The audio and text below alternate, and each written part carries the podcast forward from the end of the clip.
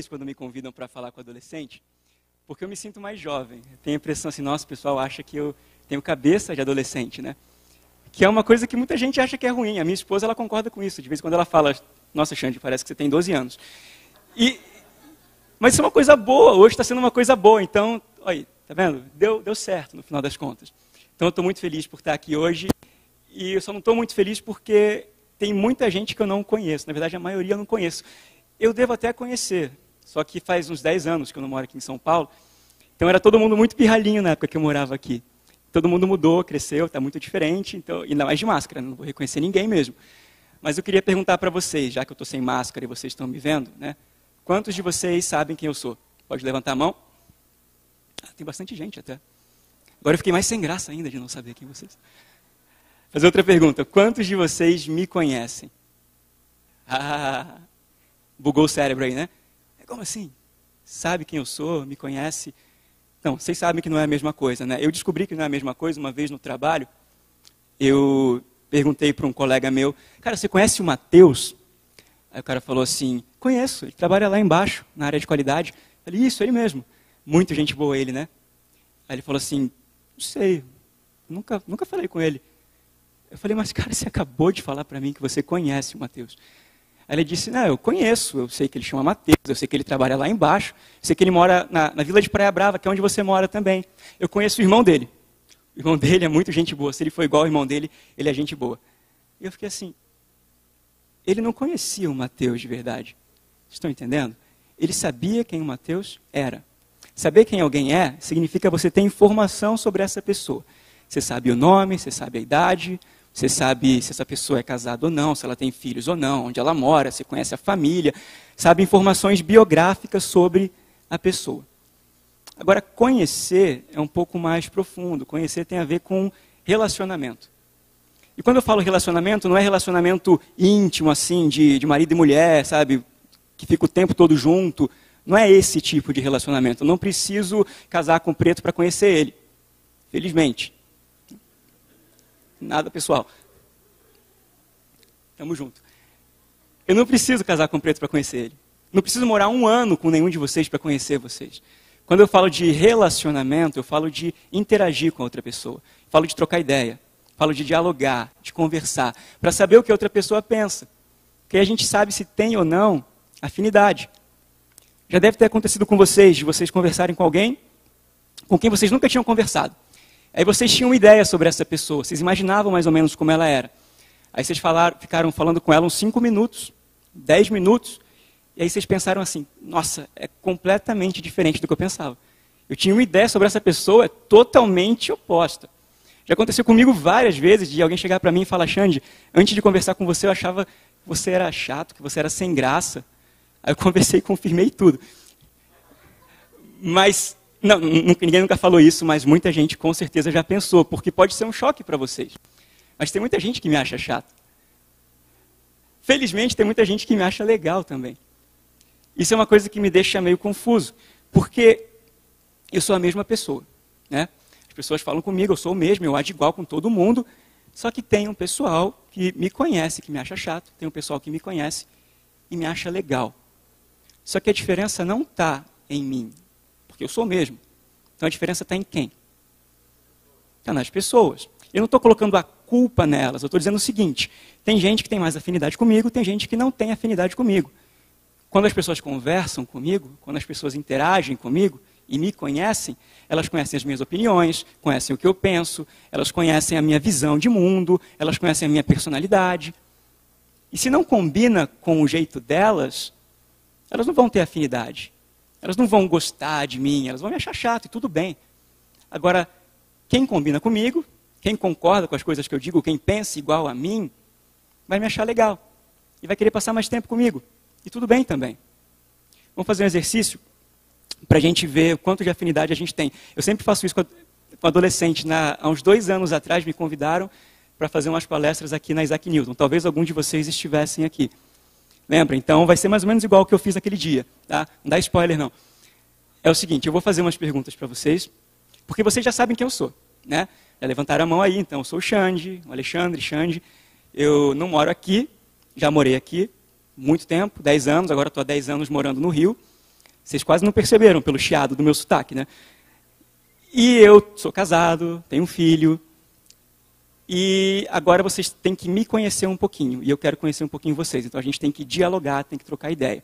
Vou fazer umas perguntas para vocês. É bem rapidinho. Eu vou dar duas opções. Eu vou primeiro falar as opções e depois eu vou perguntar quem prefere a primeira opção e quem prefere a segunda. Vocês vão levantar a mão. É simples. Tá? Então a primeira pergunta, eu quero saber se vocês preferem cachorro ou gato. Então quem prefere cachorro, levanta a mão. Vai ficar chato para quem prefere gato. Quem prefere gato, levanta a mão. Cara, mas por quê? Estou me perguntando por quê. Gato é um bicho que eu acho muito. Eu, eu, não consigo confiar em gato. Se eu tivesse um gato e sumisse alguma coisa lá em casa, eu ia achar que o gato foi o cara que roubou. Não sei. Eu não acho que gato é um bicho fiel, mas não vou julgar vocês, não, tá? Cada um com seus defeitos. Agora, próxima pergunta. Próxima pergunta. Praia ou fazenda? Quem prefere praia? Quem prefere fazenda? Ficou dividido. Agora já não posso falar mal de nenhum dos dois, senão vocês vão depois ficar chatos comigo. É legal, os dois são legais. Eu prefiro praia, mas eu prefiro praia depois das quatro da tarde, quando o sol não está muito forte. Aí dá para perceber, porque me acham chato, né? Mas eu prefiro praia. Próxima pergunta. É, tinha feito uma lista. Eu vou pular algumas coisas porque vai ficar muito longo. Capitão América ou Homem de Ferro? Pessoal que, tá, que é um pouco mais de idade, não está entendendo, pensa, sei lá, Davi e Sansão. Mas Capitão América, Capitão América e Homem de Ferro. Tá? Capitão América. Ah, não. Homem de Ferro. Sério mesmo? Vocês estão me odiando muito agora. Mais uma, mais uma. Essa, essa eu tive ideia essa semana, porque eu estava conversando com alguém, falando sobre, sobre timidez e tudo. E aí eu falei com a pessoa, não, não vou falar, senão vou dar spoiler. As opções são as seguintes: vocês preferem cantar parabéns para alguém no aniversário, ou vocês preferem que cantem parabéns para vocês? Quem prefere cantar parabéns? Quem prefere que cante parabéns? Ah, eu não estou sozinho. Nossa, eu achei que ia ser o contrário, estou tão feliz. Não é ruim quando gente, alguém canta parabéns para a gente. Eu me sinto, eu, eu, não sei o que fazer. Eu fico assim, você coloca a mão no bolso, se eu viro para o lado, porque está todo mundo à sua volta falando com você. E você tem que ficar calado ali, esperando a música acabar. E é uma música que parece que é eterna, né? É tipo, é mais longa que 2020. A música não, não acaba, não acaba. Então eu não gosto, eu prefiro muito mais cantar parabéns. Estou muito feliz que vocês também concordam com isso. Eu achei que a gente ia. Legal, estamos nos conectando. Última pergunta: biscoito ou bolacha? Não, brincadeira. É, todo mundo sabe que é biscoito, deixa para lá. Não. Vocês não estão com o microfone, vocês não vão poder se defender. É biscoito. Biscoito. Quem concordou com tudo que eu falei? Quem, quem é, levantou a mão quando eu levantei, todas as vezes? Vocês nem contaram, né? Quem gosta de cachorro? Quem gosta, quem prefere praia? Quem prefere o, o Capitão América? E quem prefere é, cantar parabéns? Quem? Quem? Quem? Aí tem uma galera aí que se identifica bem comigo. A gente troca depois os contatos para a gente se falar. Por que, que eu estou fazendo tudo isso até agora? Só para só para entreter vocês? É o seguinte: quantos de vocês nasceram na igreja? Legal, a maioria. Quem não nasceu talvez tenha vindo para a igreja muito cedo. E uma coisa que é comum, eu, eu também nasci na igreja, tá? Uma coisa que é muito comum em quem nasceu na igreja é que a gente desde cedo sabe quem é Jesus. Desde cedo sabe quem é Deus. As primeiras historinhas que a gente ouve com um aninho de idade são as historinhas daquela Bíblia ilustrada, né? Que mostra lá Adão e Eva no paraíso, aquela coisa bonita. Mostra depois o, o dilúvio. Não é nem o dilúvio que mostra, mostra os animaizinhos entrando na arca. Né? A tragédia não aparece ali, mas mostra os animaizinhos entrando na arca, mostra Davi e Golias, mostra Sansão, a história de Daniel na cova dos leões. A gente é muito familiarizado com essas histórias todas. E com a história de Jesus. Então a gente sabe quem é Jesus, a gente sabe que ele é o Filho de Deus, a gente sabe que ele nasceu em Belém, a gente sabe que ele veio para salvar e redimir a humanidade, a gente sabe que ele morreu numa cruz, que ele fez um monte de milagre. A gente sabe de tudo isso. Agora a questão é quando é que a gente começa a conhecer Jesus de verdade? Porque tem uma hora que isso acontece. Tem uma hora que a gente passa de saber quem é, de ter informação sobre Jesus e começa a conhecer ele. E geralmente isso acontece quando as pessoas começam a apresentar Jesus para a gente. Quando a gente nasce na igreja e vai crescendo, né, tem uma hora que as pessoas começam a apresentar Jesus. Seu pai, a sua mãe, o pastor, alguém na, na igreja, o ancião, começa a apresentar Jesus para você. E o interessante é que sempre que alguém apresenta Jesus para a gente, apresenta o Jesus que eles enxergam. Apresenta o Jesus do jeito que eles acham que é Jesus. E que eles conheceram Jesus. Isso é muito complicado, porque dependendo de quem apresenta Jesus para você, você vai ter várias versões de Jesus. Quando eu era adolescente, o Jesus que eu tinha na minha cabeça era uma mistura de um monte de, de, Jesuses. Como é que é o plural de Jesus? Um monte de Jesuses.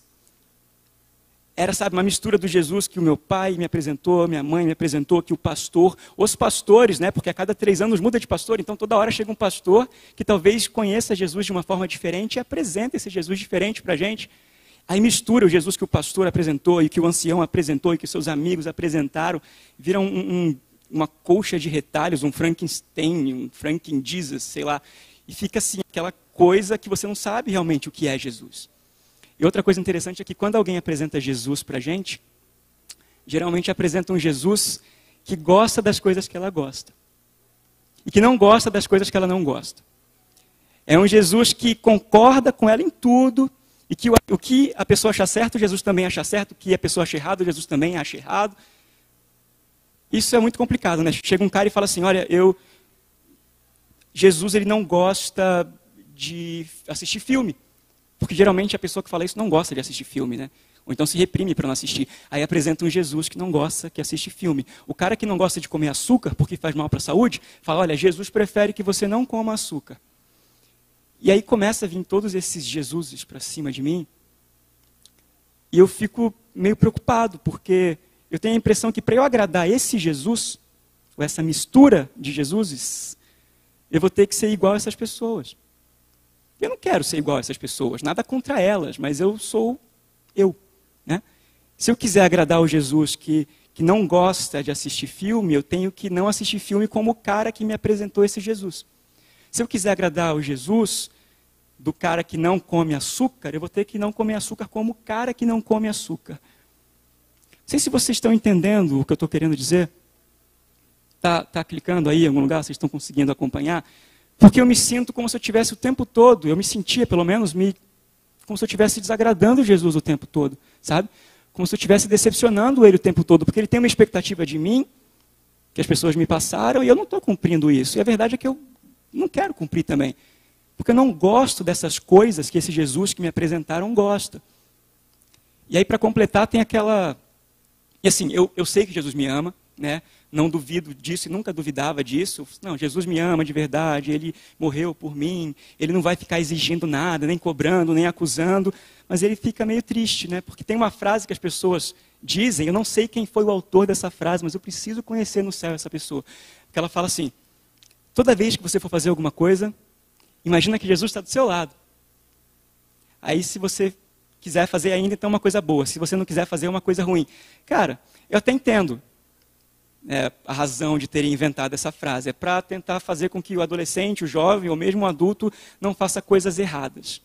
Erradas de acordo com o que o Jesus que ele conheceu pensa. Né? Agora, o pior disso tudo é porque você passa a vida inteira como se estivesse sendo vigiado por esse Jesus. Porque eu me sentia assim. Se eu não dedicava meia hora por dia a ler algum livro do Espírito de Profecia, eu imaginava Jesus muito decepcionado comigo. Se eu estava no carro e aí começava a tocar uma música do mundo, né? Ah, lá legal, uma música. Aí eu olhava para o lado e imaginava Jesus assim no banco do lado. Super decepcionado comigo. Não era um Jesus que me acusava, mas era um Jesus que ficava triste. Isso me deixava muito triste. E a minha experiência com esse Jesus que me apresentaram era uma experiência muito constrangedora, era uma experiência muito pesada, sabe? Eu não tinha prazer nisso. E aí, um certo dia, eu comecei a pensar, e não tem nada a ver sobre esse assunto, eu, um dia eu estava estudando a lição e pensei assim, por que será que os fariseus tinham tanta raiva de Jesus? Por que, que tinha essa rivalidade tão grande?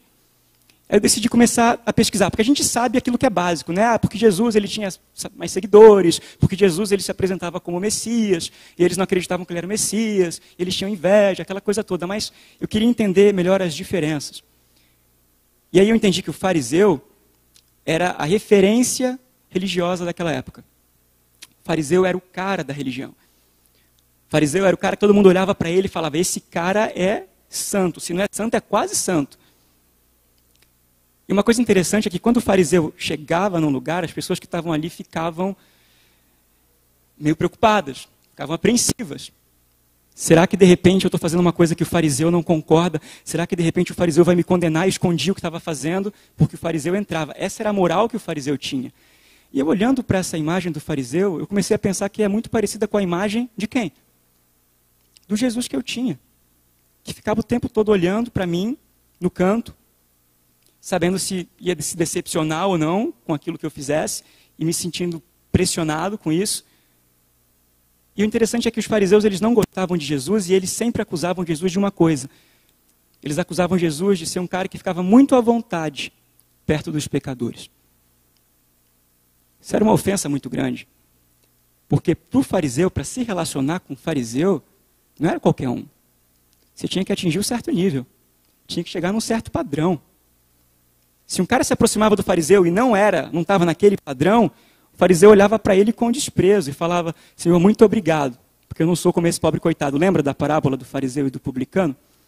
O publicano, só para situar quem não sabe, era, era o cara que cobrava impostos do povo naquela época e ele geralmente embolsava um pouquinho desses impostos. Então ele roubava o povo e trabalhava para os caras que estavam explorando o povo. No dia de hoje, a gente podia pegar como exemplo, como um, paralelo de, de publicano, vamos pensar num político, tá? Imagina aí o político que o seu pai mais odeia, que o seu pai acha que é o mais corrupto, o mais ladrão de todos. É isso aí, é como se fosse esse cara o publicano. Aí o fariseu chegava perto do publicano e falava: Ainda bem que eu não sou como esse pobre coitado, Senhor, muito obrigado, porque eu sou diferente e sou mais santo dele. E aí eles olhavam para Jesus e via Jesus comendo com os publicanos, via Jesus interagindo com os publicanos. Porque Jesus não tinha esse tipo de critério. Olha, você só vai se relacionar comigo se você abandonar o seu erro, se você abandonar o seu pecado, senão, sinto muito, eu até quero ficar perto de você, você parece um cara muito legal. Mas se você não abandonar o seu pecado, meu irmão, sinto muito, nada feito. Jesus não fazia isso. Ele se relacionava livremente com todo mundo que queria ir até ele. Aí sempre tem alguém que fala assim: ah, Xande, mas olha só, tem que pontuar uma coisa importante aí. Jesus, ele, ele gostava das pessoas, se relacionava com as pessoas, ele amava o pecador, mas ele não compactuava com o quê? Não compactuava com o pecado. Tá? Deixe isso claro aí para essa molecada. Ele não compactuava com o pecado. Eu fico pensando, como é que é o Jesus que não compactuava com o pecado? Como é que era esse Jesus quando ele estava jantando ali com os publicanos e com a, as prostitutas? Jesus do lado ali de Mateus, fala, jantando ali, né? Ele fala, pessoal, é o seguinte, deixa eu fazer só um, um, um comentário aqui. Você aqui é Mateus, vocês conhecem Mateus, né? Ele é publicano. Mateus, você é muito meu amigo. Ele é muito meu amigo, Mateus. Tá? Ele é meu brother mesmo, de verdade. Só que, Mateus, você faz umas coisas que são meio erradas, né? Claro que isso não vai afetar a nossa amizade, mas eu tenho que deixar isso claro e para vocês também, tá? Porque o pessoal está falando ali que, que eu concordo com o que você faz, Mateus. Mas eu não concordo com o que o Mateus faz, tá? Eu, eu, acho que é errado, eu quero que ele mude, vou trabalhar para que ele mude, mas não concordo não, mas ele é meu amigo. Beleza, Mateus? Está aqui Maria Madalena também, né? Ela é muito gente boa, tá? É show de bola, eu gosto muito dela. Frequenta a casa dela, né? a casa dela e dos irmãos. Só que ela faz uns negócios assim que eu também não concordo.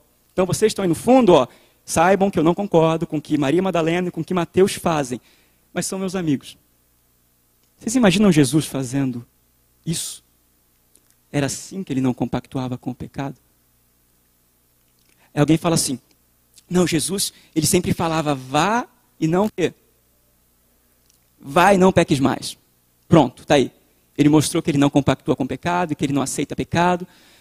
Aí você pega as partes da Bíblia em que Jesus falou isso. E as duas principais foi quando ele restaurou a mulher pecadora e quando ele curou o paralítico de Betesda. E nos dois casos ele falou isso quando? Antes ou depois de restaurar e de acolher essas pessoas? Falou depois. Ele restaurou essas pessoas. ele protegeu a mulher pecadora que estava quase sendo apedrejada e ele expulsou aquelas pessoas. E aí ele diz para ela: Eu não te condeno. E aí depois ele fala: Vai, não peques mais. No caso do paralítico de Betesda, ele encontrou ele no mesmo dia depois de ter curado ele. E falou: Olha, não peque mais para que não aconteça uma coisa pior com você. O que, que é esse não peques mais de Jesus? É o não peques mais assim: Olha, não, não volta a pecar não, senão eu não vou te aceitar de novo. É uma chance só. Não volta a pecar não, senão vai ser meio complicado você voltar para mim. Era tipo uma restrição? Ou era assim, olha só, o pecado faz mal para você. O pecado te traz dor, te traz sofrimento. Eu não quero que você sofra. Se você voltar a pecar, eu vou continuar me relacionando com você, tá? Não se preocupa. Eu não vou te afastar de mim porque você está pecando. Mas eu não quero que você peque porque você se machuca quando você peca. Então, para de pecar. Vocês veem a diferença desse tipo de não peques mais e do não peques mais de se a pessoa não parou de pecar, ah, Jesus não aceita ela. Ah, é porque ela não conheceu Jesus de verdade. Ah, está no caminho errado, tem que mudar, senão não adianta. É, eu lembro, na verdade, a, uma das histórias da Bíblia que eu mais gosto e que é menos explorada é a história de Zaqueu. Porque as pessoas geralmente focam assim, ah, na fé de Zaqueu, porque Zaqueu se esforçou, porque ele subiu numa árvore, aquela coisa toda. Mas eu acho interessante o seguinte: Zaqueu, beleza, ele se esforçou, subiu na árvore, e aí Jesus encontra Zaqueu e fala assim para ele. Jesus encontra Zaqueu e fala assim para ele: Zaqueu, eu quero comer na sua casa hoje. Qual é a reação de Zaqueu? Por que, que Zaqueu estava interessado em conhecer Jesus? Porque Zaqueu era publicano, tá? Então lembra daquele cara que era corrupto, que todo mundo odeia, que o cara que sai na rua, as pessoas saem xingando ele. Esse era Zaqueu. E aí Zaqueu ficou sabendo de um mestre, de um professor da lei, de um, de um profeta, que estava pela Galiléia e pela Judéia, estava se relacionando com gente igual ele. Estava se relacionando com prostitutas e com gente que estava completamente abandonada e às margens da sociedade, gente que era rejeitada, e com publicanos. Não, eu tenho que conhecer esse cara. Ah, ele vai passar aqui amanhã? Eu tenho que conhecer esse cara. E aí subiu na árvore, Jesus olhou para ele e falou: Eu quero comer na sua casa hoje, Zaqueu. Jesus se convidou. Né? Foi bem entrão. Quero comer na sua casa hoje, Zaqueu. E aí, no meio daquele jantar, Zaqueu ele se levanta e fala: Olha só, eu quero mudar minha vida. Não quero mais ser quem eu sou. Todo mundo que eu roubei, eu vou restituir. Metade dos meus bens eu vou dar para os pobres, porque eu sei que o que eu tenho é fruto de uma coisa errada que eu fiz. Eu não quero mais ser essa pessoa. Agora eu pergunto para vocês, o que, que levou Zaqueu a fazer isso? Será que no meio daquele jantar Jesus começou a falar sobre o erro dos impostos e de cobrar imposto errado e como os publicanos fazem coisas erradas? Será que Jesus usou aquela oportunidade ali para dar um sermão para Zaqueu? A Bíblia não registra isso.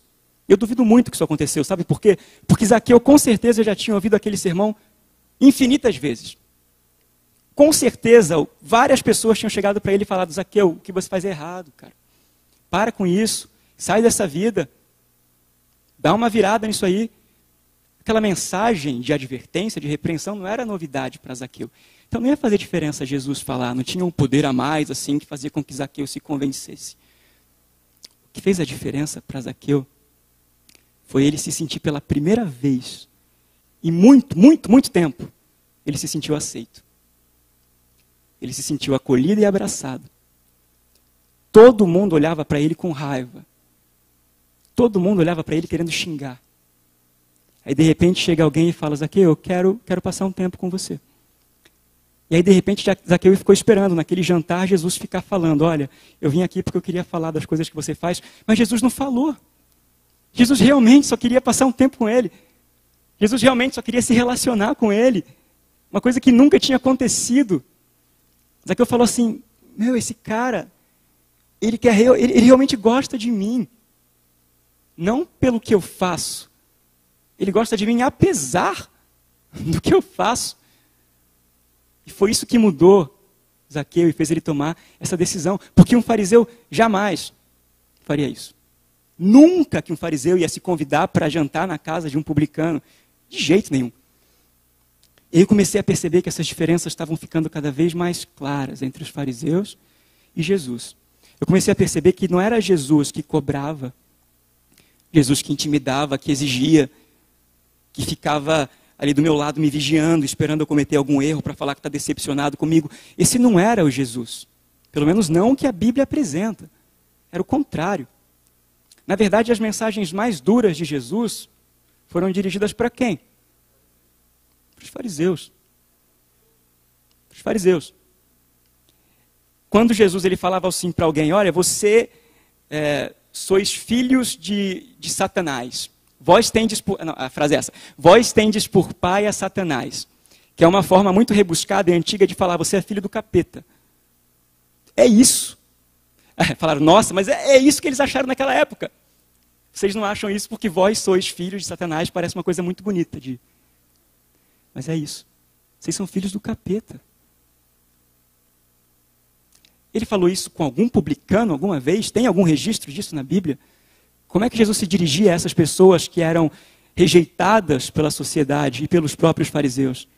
Vocês conseguem imaginar Jesus fazendo isso? Vocês conseguem imaginar Jesus vindo aqui na frente fazendo um sermão para falar mal da homossexualidade? Esse Jesus eu não vejo na Bíblia. Eu não vejo na Bíblia esse Jesus.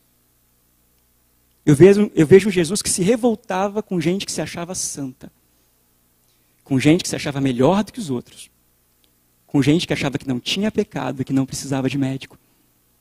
Mas as pessoas que eram rejeitadas, as pessoas que ninguém gostava, essas pessoas, sabe o que Cristo falava? Vinde a mim. Vem. Se você está cansado, se você está sobrecarregado, se está o peso do mundo em cima de você, se todo mundo te rejeita, se as pessoas falam mal de você, se você se sente, sabe, como a pior pessoa do mundo, vem, pode vir. E aquele que vir a mim, de maneira nenhuma eu vou o quê? Eu não vou lançar fora. Se você vier até mim, eu não vou te desprezar, eu não vou te rejeitar. Não depende do que você faz, tá? Depende de você tomar a decisão de vir até mim. Esse é o Jesus, esse é o mesmo Jesus que no Apocalipse falou com João assim: Eis que estou à porta e, e bato. Se alguém abrir a porta, eu vou entrar e vou fazer o quê? Vou jantar com você. Vou jantar para quê? Para ficar expondo os seus erros? Não. Eu vou jantar porque eu me interesso por você. Quero ficar perto de você. Eu gosto de você de verdade. E aí a gente entende por que, que os fariseus tinham tanta raiva. Porque os fariseus estavam tentando vender o amor de Deus de uma forma muito cara. Deus te ama se você andar nessas regras. Deus te ama se você abandonar esses pecados. Deus te ama se você cumprir todos esses princípios que eu estou colocando para você e que eu já cumpro na minha vida, por isso que Deus me ama. Né? E aí Jesus fala assim: não, não, não. Eu não vim aqui para colocar condição para o amor de Deus. Eu vim para avisar vocês que Deus ama vocês. E que Deus quer ficar perto de vocês. Eu não vim colocar o si, eu vim explicar o porquê. Ele ama porque ele é pai. E ele quer que vocês sejam aceitos como filhos. Ele quer que você, ele quer adotar vocês. Basta vocês tomarem a decisão de permitir que ele assine o papel de adoção. Ele quer estar com vocês. Imagina o que foi na minha cabeça. Eu não consigo expressar para vocês o que foi entender isso. O peso que caiu das minhas costas quando eu finalmente entendi que eu não precisava ficar me esforçando para ser aceito por Deus. Ele me aceita porque ele me ama. Ele me aceita porque ele me chama. O Jesus da Bíblia não é o Jesus que condena, é o Jesus que busca. Não é o Jesus que vigia. É o Jesus que chama você o tempo todo e te convida. Vem cá. Não era o Jesus que ficava aqui de tocar e esperando eu errar, é o que estava me chamando para ficar perto dele. É tão bom sentir isso, sabe? É, é, eu lembro que quando eu comecei a perceber isso, eu fiquei chocado, porque eu falei, a minha vida inteira eu conheci um Jesus que era o contrário daquilo que eu estou conhecendo agora. E aí eu senti vontade de ficar cada vez mais perto desse Jesus. E aí eu comecei a ler uns textos da Bíblia que falavam sobre estar mais perto de Jesus. Eu vou ler para vocês. Eu falei um monte de texto aqui até agora, só que eu não li nenhum e nem falei o endereço, mas vocês perceberam que eu falei um monte de texto, né? Depois vão reclamar, ah, o Xande prega sem falar texto. Ó, Salmos, Davi. Davi era um dos caras que tinha mais intimidade com Deus. Davi era um dos caras que mais conhecia Deus. E Davi falou o seguinte, Salmo 63. É, cadê o Salmo 63 que eu separei aqui? Ó oh Deus, tu és o meu Deus.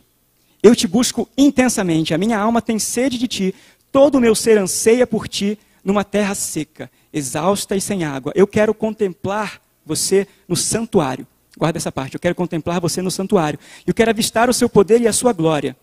E aí ele fala no Salmo 27, versículo 4: Uma coisa pedi ao Senhor, e isso eu procuro, que eu possa viver na casa do Senhor todos os dias da minha vida, para contemplar a bondade do Senhor e buscar a sua orientação no seu templo. Davi falava que ele queria ficar na presença de Deus o tempo todo. Ele falava que ele queria ficar no santuário. Ele falava que ele queria ficar no templo. O que, era o templo? Era igreja? Isso aqui é um templo? A gente chama de templo. Mas o que Davi falava aqui não era esse lugar aqui de reunião de irmãos. Davi estava falando do santuário. O que acontecia no santuário? Acontecia um sacrifício. Sacrifício de quem? Hum? Quem é que era morto ali no santuário? O cordeiro era morto no santuário. Tem uma frase que o Gabriel Gonzalez falou uma vez. Não sei quem. Vocês conhecem o Gabriel Gonzalez, né? Infelizmente não está mais entre nós. Está na Califórnia. Foi, foi literalmente para um lugar melhor. E o Gabriel ele falava o seguinte, e eu, eu fui perguntar para ele, falei, Gabriel, essa frase é sua mesmo? Porque eu vou pregar e vou falar que você falou. Ele falou, não, pode falar, é minha. Ele falou o seguinte, na hora do sacrifício, o sacerdote não examinava o pecador. Ele examinava o quê? O cordeiro. Ele olhava se o cordeiro não tinha defeito. Se o cordeiro não tinha mancha. Não era o pecador que estava oferecendo. Então, você olhar para o sacrifício, você olhar para o santuário, você olhar para esse serviço do templo, é você ter certeza de que você é aceito. Não pela sua pureza, não porque você é bonzinho, não porque você abandonou seus pecados. Você é aceito porque quem é examinado é um cordeiro que não tem defeito. Isso traz segurança para você. Aí alguém pode falar assim: nossa, Xande, mas isso é muito forte. Você está falando que Jesus aceita pessoas que estão em pecado. Essa palavra é muito perigosa. Eu pergunto para vocês: tem como aceitar pessoas diferentes do que isso? Se Jesus aceita pessoas apesar dos seus pecados, o que isso quer dizer? Que ele aceita pessoas que estão em pecado. Para alguns pode ser chocante, mas é o que a Bíblia fala de forma muito clara. E para mim, naquela época, muito mais novo do que eu sou hoje, saber que eu sou aceito por Deus, sem precisar me esforçar, sem precisar, sabe, trabalhar o tempo todo para mostrar, Senhor, aqui, ó, eu tô, eu tô lendo esse capítulo aqui da Bíblia, tá? Ó, Senhor, eu, eu, eu parei de ouvir essa música, Senhor, eu parei de usar essa roupa, tá? Você me aceita agora? Sair com esse peso, sabe? Não tem mais esse peso em cima de mim porque eu entendo que eu sou aceito, porque Ele quer me aceitar, porque Ele me convida. E eu aceito o chamado dele. Aí tem aquela parte que algumas pessoas vão falar: tá, Xande, mas e a mudança? Você aceitou, Jesus te aceitou, né? Você aceitou ser aceito por Ele. E aí, como é que fica? Não vai mudar? Olha só, tem gente que pensa assim: depois que eu sou salvo, em uma expressão de gratidão a Deus, eu vou obedecer. Eu não penso assim. Eu não penso que a gente obedece por gratidão a um Deus que me salvou. Eu penso o seguinte: eu me sentia rejeitado. Minha vida era uma miséria. Porque eu estava o tempo todo tentando provar para Deus que eu podia ser aceito por Ele. Estava o tempo todo tentando agradar a Deus e era um fardo pesado sobre mim. De repente, tudo isso foi embora. E eu me senti amado, aceito por um Deus que me busca, me procura, me convida. Agora eu estou feliz e estou em paz. Aí eu olho à minha volta e vejo milhares de pessoas que ainda se acham rejeitadas, que ainda se acham jogadas e escanteadas para o lado, pessoas que ainda tentam de alguma forma merecer a aceitação divina, pessoas que estão no mesmo lugar miserável que eu estava há pouco tempo atrás. Qual é a minha vontade? É mudar a realidade dessas pessoas. Eu não quero que elas continuem se sentindo assim, porque eu sei como é se sentir assim. E aí eu vou trabalhar para que essas pessoas mudem para que elas entendam e conheçam o Jesus que hoje eu conheço, não o Jesus que eu conhecia no passado. Eu sempre uso em toda mensagem que eu falo sobre obediência o exemplo dos frutos. Obediência é fruto na Bíblia, tá? Essa é a alegoria que é feita. O que, que o fruto carrega dentro dele? O que, que todo fruto tem? Não sei se todo, mas tem semente dentro dele. Semente serve para quê? Para brotar, uma outra árvore. A Bíblia também usa como exemplo de pregar o evangelho, da mensagem, semente. A semente é plantada, às vezes ela germina, às vezes não germina. Então, olha só, quando a Bíblia fala que a obediência, que as nossas obras são frutos, ela está falando o quê? Olha só, a sua obediência é para semear a vida de outras pessoas. Sua obediência não é para você se sentir perfeito, se sentir melhor ou se sentir digno. Não é para você achar que você agora pode ir lá na frente pregar, agora pode ir lá na frente cantar, agora você pode ler a Bíblia sem peso. Não, não é para isso que serve a obediência.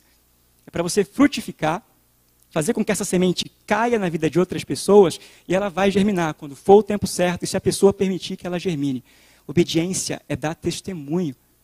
E aí você para de achar que obediência é você se reprimir para não cometer pecados. Não, obediência é você se sentir estimulado, você se sentir empolgado com a ideia de você testemunhar de um Deus que fez uma diferença tão grande na sua vida, e você quer que ele faça diferença na vida de outras pessoas também.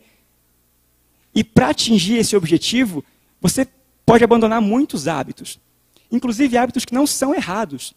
Talvez um hábito que não é, tem nada de errado, mas talvez esse hábito esteja atrapalhando, esteja roubando um pouquinho o seu tempo que você poderia usar para testemunhar. Aí você abandona porque você prefere testemunhar. Então você percebe que é diferente você parar de fazer uma coisa porque você está se sentindo vigiado. Porque estão ali olhando para você e você não quer, sabe, ser reprovado, não quer ser repreendido, e você fica se reprimindo e negando a sua vontade. A Bíblia fala de negar o eu, não fala de negar a vontade. E é diferente, mas isso fica para uma outra pregação.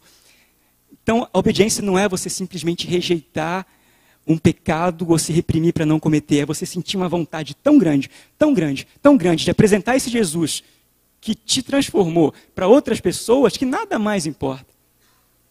E você vai abandonando coisas que ficam no caminho. E aí cada um de vocês vai entender o que fica no caminho ou não. E pode ou não ser pecado e pode ou não ser errado. Aí você fala assim para mim, beleza, Xande, eu, eu entendi. Eu entendi.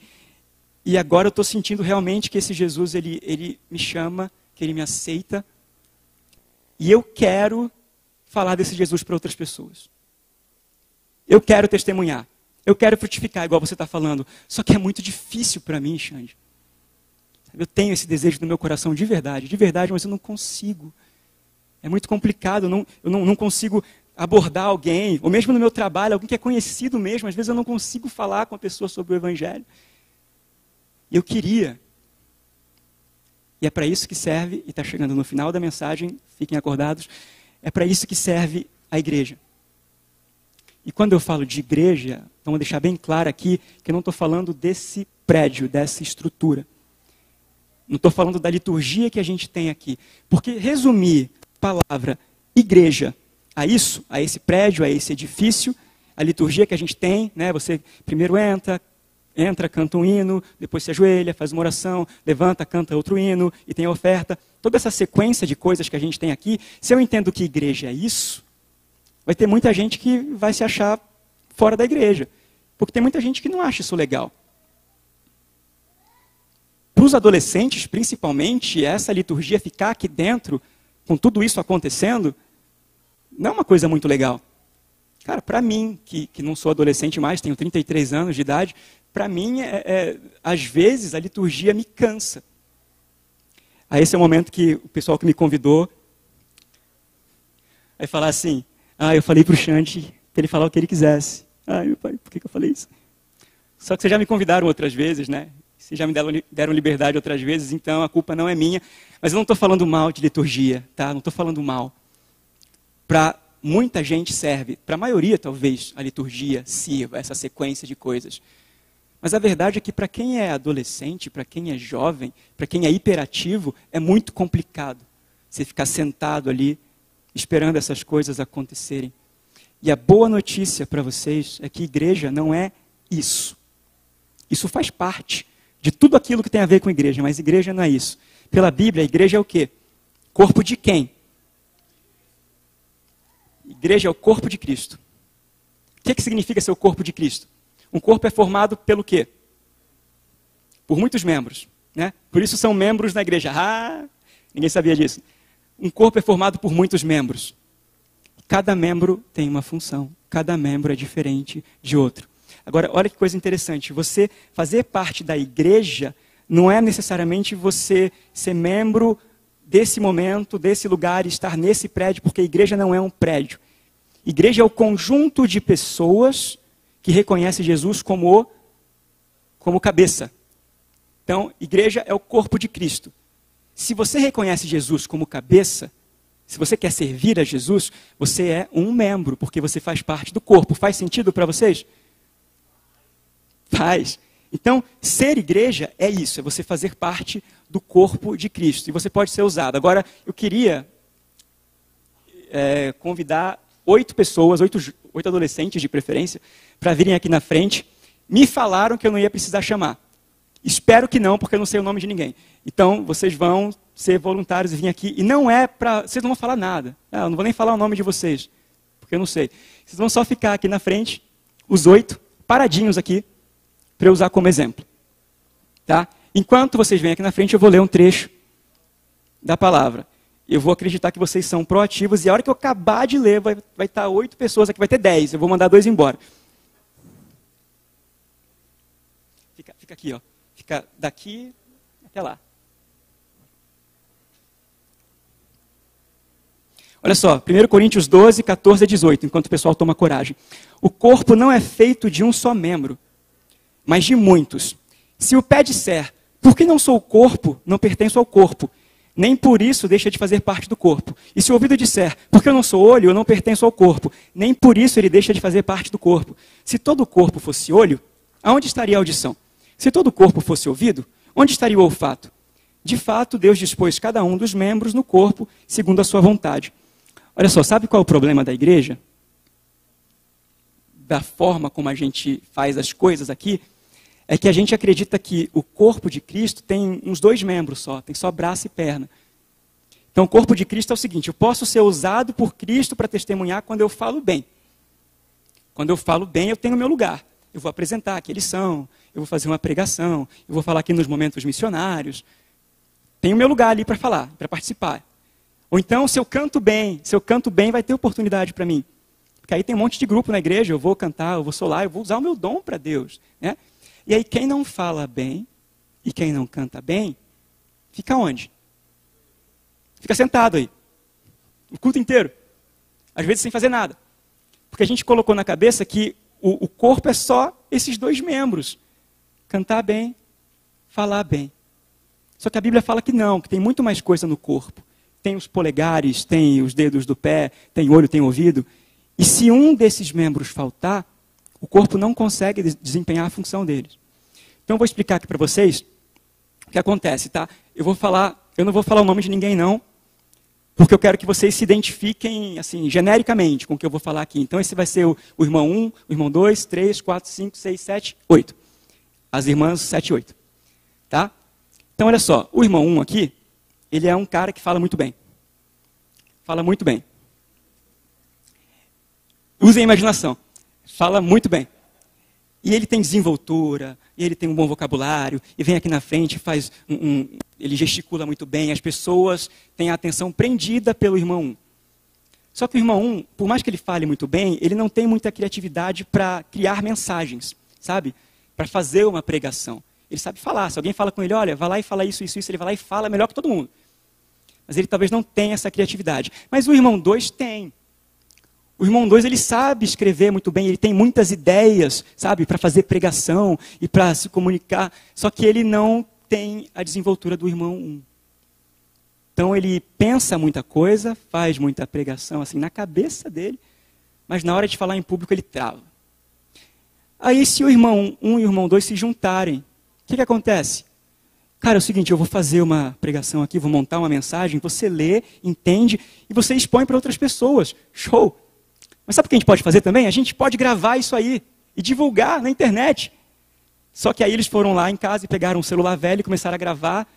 Ficou uma imagem muito ruim, ficou a luz ficou ruim, ficou uma qualidade péssima. Aí apareceu o irmão 3. É você. O irmão 3, o irmão 3 ele sabe filmar muito bem. Ele conhece equipamento de filmagem, é tipo o Denis, assim, ele sabe tudo. Entende qual é o ângulo correto, como é que joga a luz do jeito certo. E aí o irmão 3 entrou na jogada. Aí o irmão 3 ele chegou lá, trouxe todo o equipamento dele. Beleza, vamos gravar aqui agora. Vou colocar uma luz aqui desse lado. Vai ficar um negócio show de bola. Você pode falar a mensagem que foi escrita pelo irmão 2. O irmão 1 um, falando a mensagem que foi escrita pelo irmão 2, sendo gravado pelo irmão. Vocês estão comigo? 3. Não, não durmam, por favor. E aí, eles começam a gravar e percebem que eles estão gravando num quarto que tem tipo esse tamanho, assim, tudo bagunçado, todo zoneado. Cara, essa mensagem não vai dar certo. Aí aparece o irmão 4. O irmão 4, ele mora num sítio muito bonito.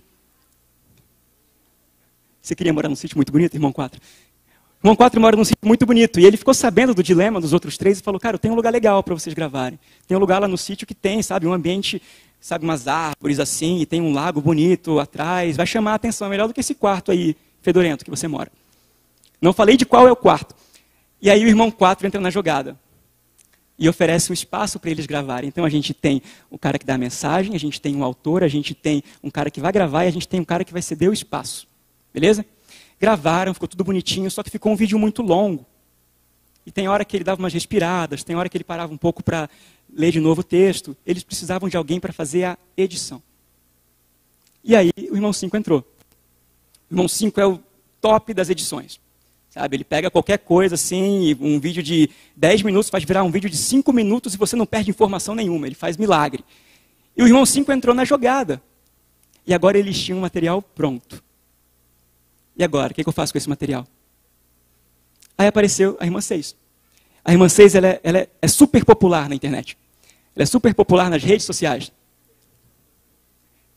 Todo mundo rindo. E, e a irmã 6, ela tem tipo 5 mil seguidores, que na igreja é bastante, né? Ela falou assim, cara, quer saber? Eu vou pegar o vídeo de vocês e vou divulgar, vou ajudar a divulgar. Tem também umas amigas minhas que, que têm corrente de WhatsApp, elas vão sair jogando nos grupos lá. Vamos fazer isso aí. E aí aquele vídeo que estava pronto, bonito, chegou nas mãos da irmã 6 e ela divulgou e rodou. Não o Brasil inteiro, mas rodou bastante na igreja, né? Só que tudo isso, para conseguir fazer com que isso ficasse uma coisa regular, toda semana gravar um vídeo, eles tinham que ter que se deslocar da casa de um para a casa de outro, para buscar o equipamento, de repente trocar a câmera, ir para a casa do cara que mora lá no sítio. Isso gasta o quê? Dinheiro. Aí aparece a irmã Sete, que tem muito dinheiro.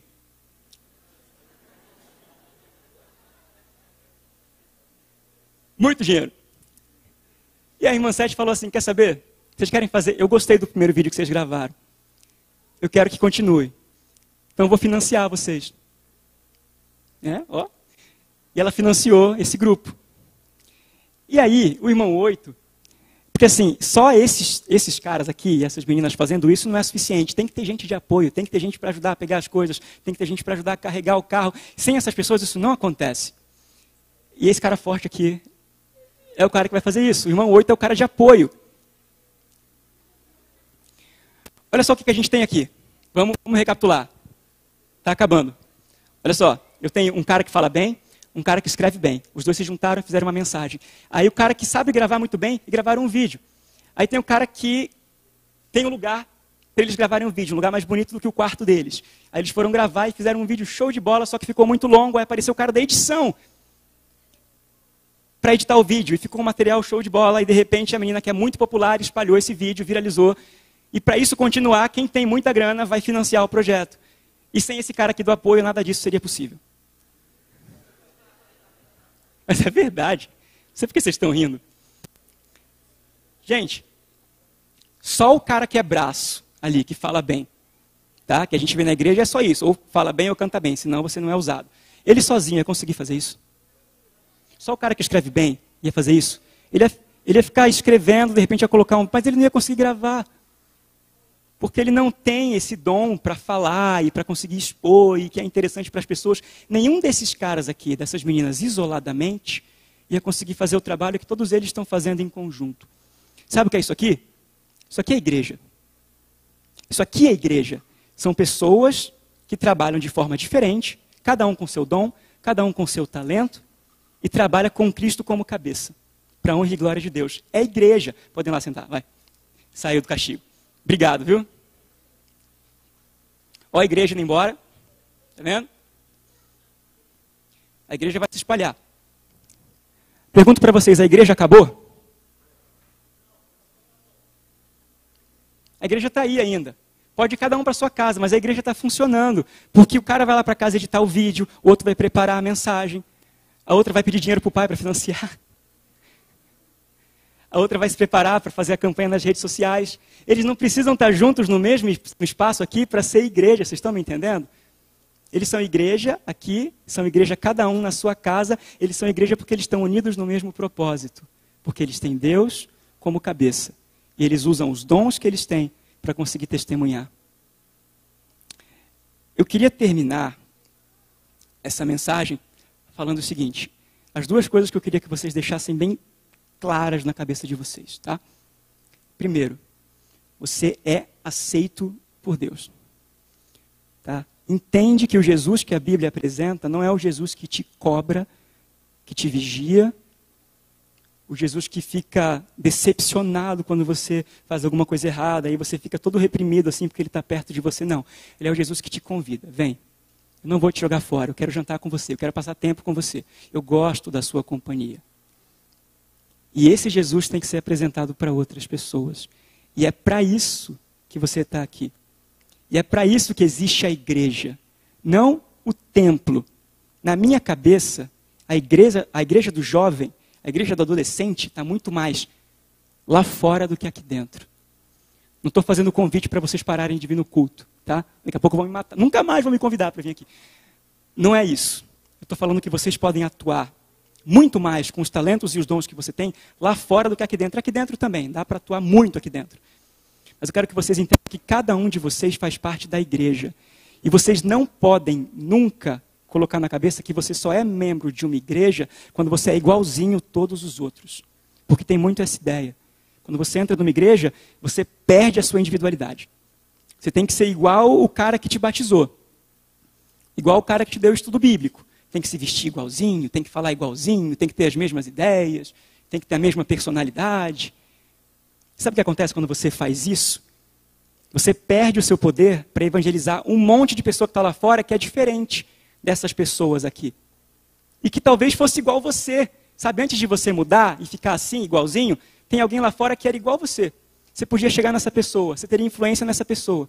Mas aí você ficou igualzinho, todo mundo aqui da igreja. Você perdeu a sua essência. Você perdeu a essência que Deus colocou em você para que você alcance todo mundo. Porque o evangelho tem que ser pregado não dentro da igreja. Olha só, vou terminar com isso.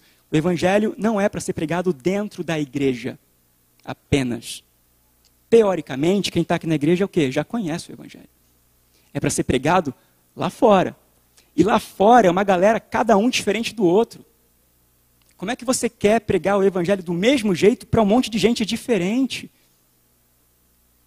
Tem gente que nunca vai pisar numa igreja, tem gente que você conhece, que nunca vai pisar numa igreja. E você tem que ser igreja para essa pessoa.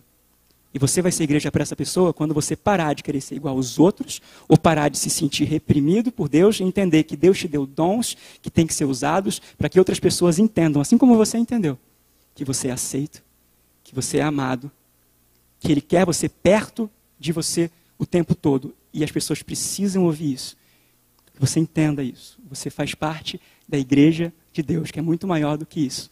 Amém?